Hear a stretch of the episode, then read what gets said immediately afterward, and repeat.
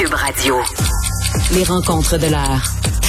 Elsie Lefebvre et Marc-André Leclerc. La rencontre, Lefebvre, Leclerc. Et que j'avais hâte de vous parler.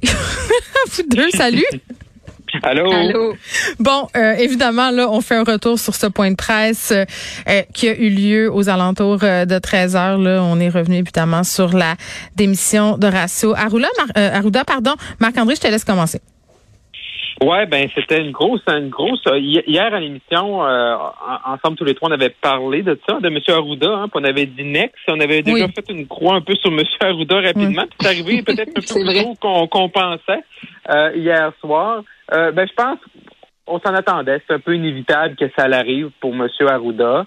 Euh, qui quitte. Euh, Monsieur, Trudeau, euh, Monsieur Legault perd quand même une espèce de paratonnerre parce que Monsieur euh, Arruda perd différentes décisions plus ou moins bonnes ou certaines explications plus ou moins claires a vraiment ramassé les foudres de la population, des chroniqueurs, des analystes comme nous. C'est comme si ça prenait un coupable aussi en même temps. Ça prenait un coupable aussi. Ce qui est quand même drôle dans le point de presse tout à l'heure, on sentait M. Legault très prudent sur M. Mm-hmm. Arruda et beaucoup parler de fatigue de M. Arruda, mais quand on lit la lettre de M. Arruda adressée à M. Legault, euh, c'est pas de la, il parlait pas de fatigue. Non, il, a donné le choix. Il a dit si vous voulez me remplacer, faites-le, mais si vous voulez que je reste, je vais rester. Il aurait pu garder. C'est ça. M. Legault aurait pu dire non, je te garde, t'es la bonne personne. Il a décidé. Moi, ce que j'aurais aimé ça voir, c'est un peu plus, c'est euh, comprendre le pourquoi, pourquoi il l'a pas gardé. C'est quoi les recommandations ou les décisions qu'il a mal faites. Également, M. Legault, ce qu'il nous a rappelé tout à l'heure, à 13 h Hmm. c'est que c'est lui qui prenait les décisions. Fait qu'à partir de maintenant, euh, puis M. Boileau, qui est par intérim ou qui va être resté, on voit que M. Boileau, le nouveau directeur de la santé publique, est beaucoup moins flamboyant. Il va beaucoup moins marquer l'esprit euh, collectif. Là. Fait que c'est sûr que là, présentement, tout va reposer Mm. Sur. Legault et M. Dubé. Oui, puis Elsie, j'entendais euh, différents euh, interlocuteurs, euh, puis je pense qu'on en a discuté aussi ensemble à plusieurs reprises, là, séparer la santé publique du politique. Euh, c'est ce qui serait souhaitable. là. le Collège des médecins, d'ailleurs, euh, qui est sorti ce matin pour dire euh, qu'il fallait que ça soit plus indépendant, moins politique, entre guillemets, la game de la santé publique. J'ai l'impression que c'est un vœu pieux quand même, parce qu'à la fin de la journée, ce sont les élus qui prennent les décisions, Elsie. Ben c'est ça, tu touches un bon point. Puis, euh, tu sais, parce qu'on peut faire beaucoup de critiques, puis c'est certain qu'il y a certaines décisions, sais, notamment le masque, l'aération. euh, il y a eu, tu sais, les tests rapides. Donc, euh, c'est des enjeux qui ont, qui ont où M. Arruda a été ciblé, mais c'est pas lui seulement, c'est la santé publique de manière générale. Donc lui aussi doit tenir compte des avis de ses experts, là, tu sais, des fonctionnaires sous lui. Mais euh, de dissocier les deux, c'est sûr que c'est important. La nomination à l'Assemblée nationale, par exemple, qui serait faite aux deux tiers.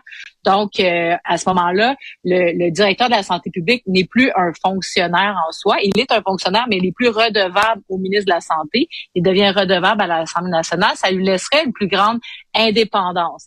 En même temps, ce qu'on a vécu, c'est exceptionnel. Puis, je pense qu'on doit quand même reconnaître, malgré les erreurs, euh, que la, la gestion de la crise a été quand même bonne au Québec. Puis, si on regarde l'adhésion aux mesures de santé publique qui ont été proposées par euh, ben, le duo, ultimement, là, le duo politique et de santé publique qui sont Arruda et euh, le tandem euh, Dubé et euh, Legault, ben, avec 90% de gens vaccinés, avec les gens qui respectent le couvre-feu, je pense qu'on peut quand même dire que ça a fonctionné. Donc, euh, oui à l'indépendance, mais en même temps, le fait de cette synergie-là, moi, je pense que ça a eu des, des points positifs. Donc, c'est ni tout blanc ni tout noir. Hmm. Marc-André? Oui, effectivement. Euh, Je, pense que au-delà du deux tiers, puis au-delà de comment séparer, c'est facile de les séparer. Je veux dire, dans plusieurs provinces, ils font pas leur point de presse ensemble. C'est vrai, Et, en, oui, oui. euh, en Ontario, par exemple. En Colombie-Britannique non plus, je pense. euh, Exactement. ouais. Exactement. Au fédéral, présentement, ils font plus ensemble, M. Trudeau avec Mme Tam, mais sinon, c'est beaucoup plus, ça a été souvent séparé quand M. Trudeau est, exemple, tout seul devant euh, sa résidence pendant une bonne partie de la pandémie. Fait qu'il y a juste à les faire séparer, puis que c'est clair que M. Boileau, dans ce cas-là, du nouveau directeur, ben lui, il fait des recommandations. Voici ce qu'on recommande. Nous, on recommande A, B, C, D.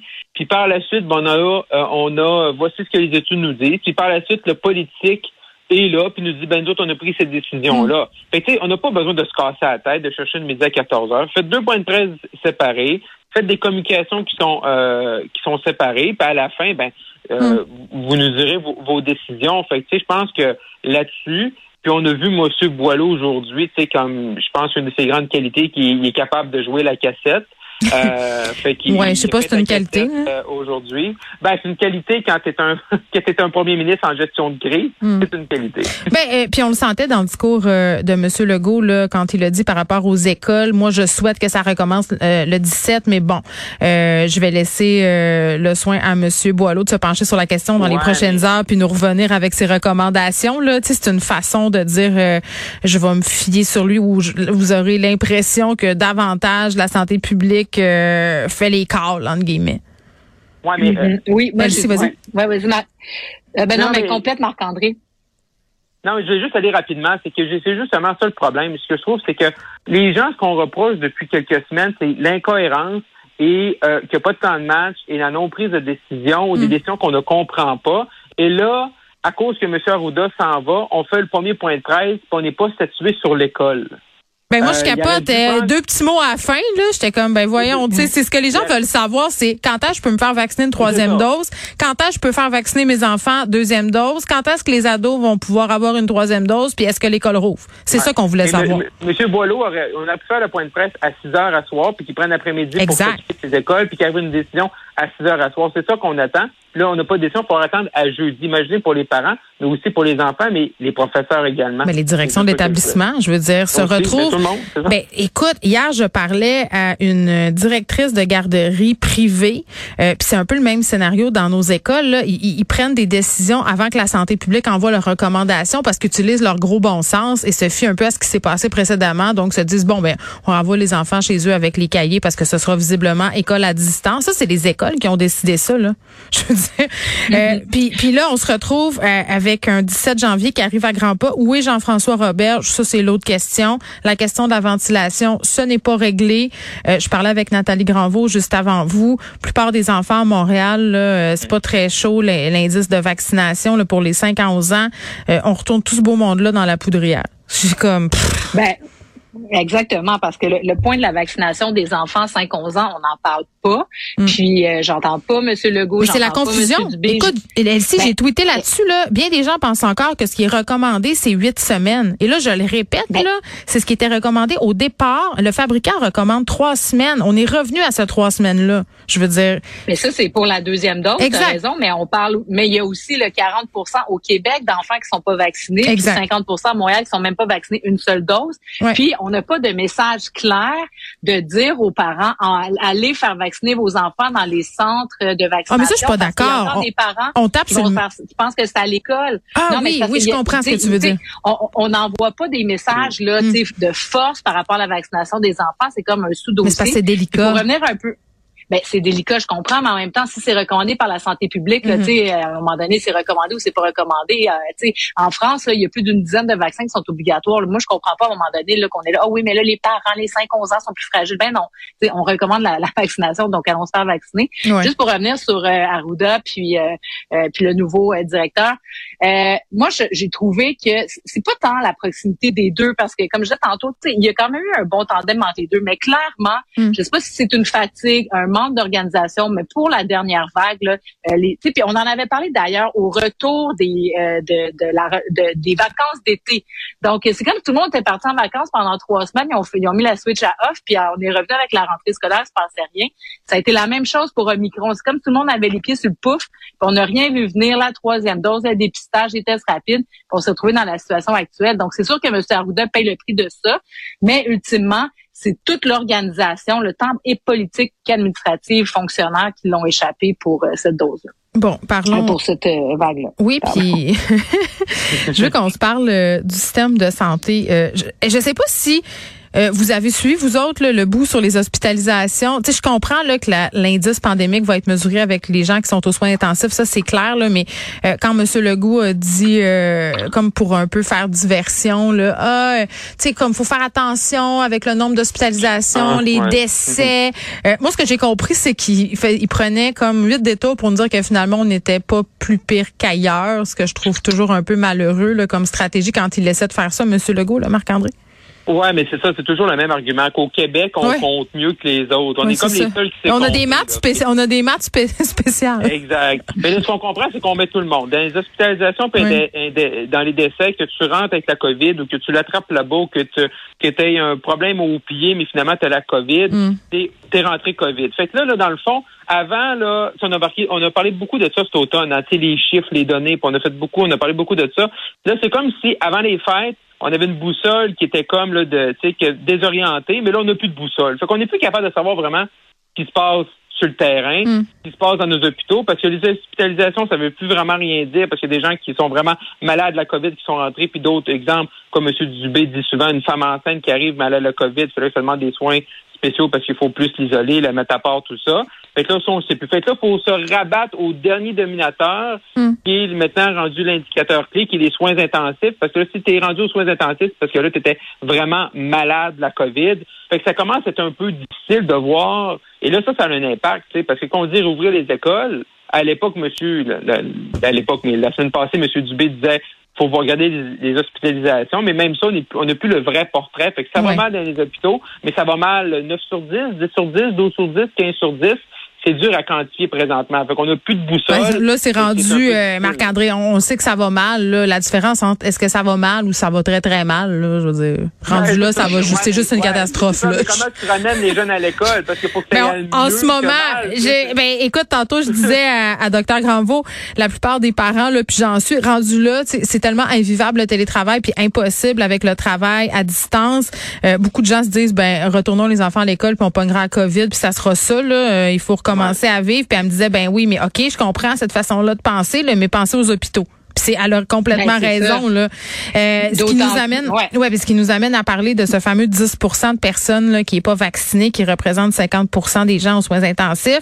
La contribution santé, euh, là, je regarde sur les médias sociaux, là, euh, il y a des gens qui trouvent que c'est le temps qu'on en arrive là parce qu'on aurait tout essayé. Là, il y en a d'autres qui trouvent ça radical. Moi, je fais partie de l'équipe euh, du monde qui prétend qu'on qu'on est peut-être rendu là. là. À un moment donné, assume que tu veux pas te faire vacciner, vis avec ta décision.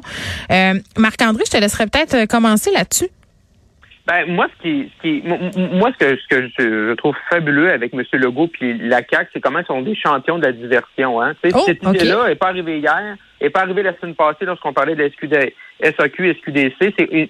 C'est, aujourd'hui, au lendemain du départ d'Arruda, pour amener un autre sujet. Hein? Comme on s'appellera le, le- le ministre des Nordiques, pour pas qu'on parle d'une enquête dans les CHSLD. Oui, là. mais ministre des Euh, Nordiques versus contribution santé, là, on n'est pas en même place. Non, non, on n'est pas à la même place, mais on est dans le même. La diversion. Puis j'ai La travaillé stratégie. en politique. Oui. C'est de la stratégie. J'ai travaillé 10 ans en politique, puis à un moment donné, j'étais arrivé avec un politicien, il y avait un, un discours important, il y avait un sujet dans l'actualité, on a sorti de quoi pour faire diversion. Les journalistes, après, ont parlé de l'autre sujet, on a évité le sujet qu'on voulait pas parler. Fait que, tu sais, c'est, ça, c'est là. Moi, est-ce que est-ce que c'est légal? Est-ce qu'on peut l'appliquer? Euh, comment ça va se faire? On a vu que on voulait vraiment faire la vaccination obligatoire dans les avec les infirmières, ça n'a pas fonctionné. Mm. Cette idée-là, on n'a pas beaucoup de détails. Est-ce que ça va aller jusqu'au bout? Moi, ce que j'aimerais, c'est une vraie réflexion sur qu'est-ce qu'on fait avec les non-vaccinés. Là, on attend la vaccination obligatoire. Les gens pensent qu'on va rentrer des maisons avec des seringues pour vacciner ceux qui sont pas vaccinés. Non. Là, on a une taxe santé, euh, une contribution santé.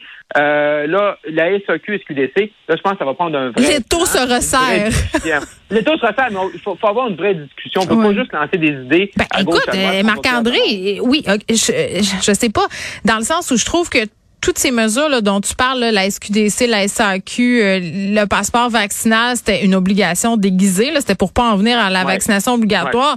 Euh, la contribution santé, j'aurais pas tendance à mettre ça dans le même panier que ces mesures-là. là. À mon sens, ça va vraiment plus loin et c'est rendre ça obligatoire en quelque sorte. Là, c'est le clou dans le cercueil là, pour de vrai. Puis, bon, j'ajouterais que le, ben, l'objectif aussi, il faut se rappeler, là, moi, je vais essayer d'être positive, là, puis d'y aller dans le sens euh, du bien commun. Ouais. L'objectif, c'est d'augmenter la vaccination trois doses. Ben, première, deuxième, troisième dose, ultimement, là. Mais c'est la vaccination la clé du succès. On le voit, là. Plus on est vacciné, moins les symptômes sont graves et moins il y a Mm. hospitalisation puis de pression sur le réseau de la santé. S'il y a bien quelque chose qui risque de fonctionner, on peut le crier, mais ça va fonctionner. Rappelons-nous quand on a mis, là, euh, les amendes salées pour le mais c'est avec l'argent qu'on on a mis le les monde. amendes salées. Ben c'est ça, sur le, le- le- la ceinture de sécurité. À un moment donné, euh, possiblement que ça peut faire une différence. Monsieur Dubé, je ne sais pas si c'est ça, ça, se corrobore, mais cette semaine, en entrevue, il disait que suite euh, à l'annonce de la SAQ, de la SQDC, on était passé de 1000 à 5 6 000 personnes euh, pour les premières doses chaque jour. Donc, est-ce que ce sont des mesures qui vont faire une différence? Possiblement. Puis, ultimement, ben ça nous coûte cher comme société là, c'est cette hmm. pandémie là. Ben, Et donc, si tu veux pas participer, puis après deux ans, c'est pas fait vacciner, ben là, à un hmm. moment donné, là, je sais pas que ça te prend j'entends l'argument suivant. OK, mais là, c'est quoi le rapport euh, de cette contribution santé? Tant qu'à ça, on va demander une contribution santé aux gens qui fument, aux gens qui boivent trop. C'est pas la même affaire. Là. Ben, ils payent déjà, premièrement. Ils payent des taxes sur les cigarettes. Ils payent des taxes sur la ouais, c'est un bon point. Puis, ben, c'est ça. Puis l'autre affaire, ben, on n'est pas dans une pandémie mondiale parce que je sache, on n'a pas euh, fermé des hôpitaux, des affaires de délestage stade 4, etc., euh, fermer les écoles, etc., pour des gens qui fument.